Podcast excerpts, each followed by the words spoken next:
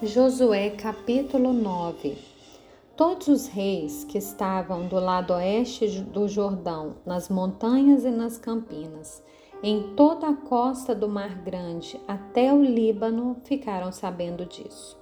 Eram os reis dos Eteus, dos Amorreus, dos Cananeus, dos Ferezeus, dos Eveus e dos Jebuseus.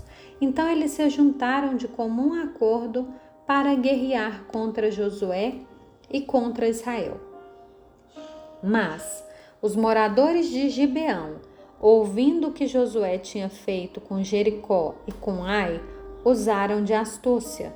Foram e se fingiram de embaixadores, levando sacos velhos sobre os seus jumentos e odres de vinho velhos rasgados, cheios de remendos, calçando sandálias velhas e remendadas e vestindo roupas velhas. E todo o pão que traziam para comer era seco e bolorento. Foram a Josué no arraial em Gilgal e lhe disseram a ele e aos homens de Israel: Viemos de uma terra distante e queremos que vocês façam uma aliança conosco. Mas os homens de Israel responderam aos heveus: Talvez vocês morem aqui perto. Como podemos fazer uma aliança com vocês? Então disseram a Josué: Somos seus servos. Mas Josué perguntou: Quem são vocês? De onde vêm? E eles responderam: Estes seus servos vieram de uma terra muito distante por causa do nome do Senhor seu Deus, pois ouvimos a sua fama e tudo o que fez no Egito, e tudo o que fez com os dois reis dos amorreus que estavam do outro lado do Jordão, a saber, Sion, rei de Esbom, e Og, rei de Bazã, que estava em Astarote. Por isso os nossos anciãos e todos os moradores da nossa terra nos disseram: Levem com vocês alimentos para viagem e vão ao encontro deles, dizendo: Somos seus servos. Façam uma aliança conosco. Esse nosso pão nós pegamos em nossas casas quando ainda estava quente, no dia em que saímos para vir falar com vocês. E agora aqui está ele, já seco e bolorento. Esses odres eram novos quando os enchemos de vinho, mas agora já estão rasgados.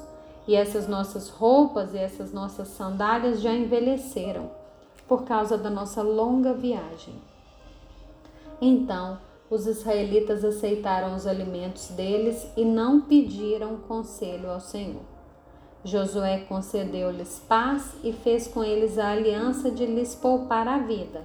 E os chefes da congregação confirmaram isso com juramento.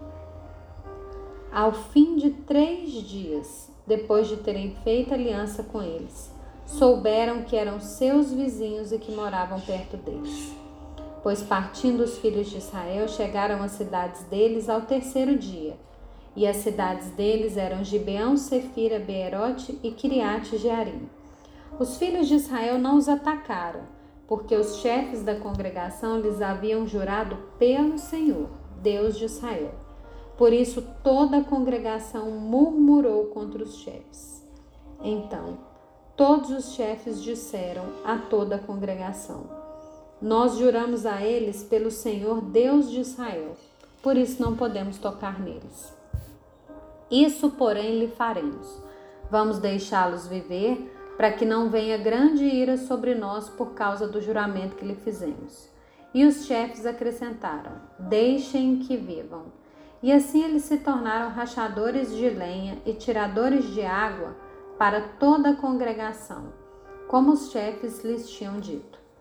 Josué chamou os gibeonitas e lhe disse: Por que vocês nos enganaram, dizendo que moravam bem longe de nós, quando na verdade moravam moram aqui perto.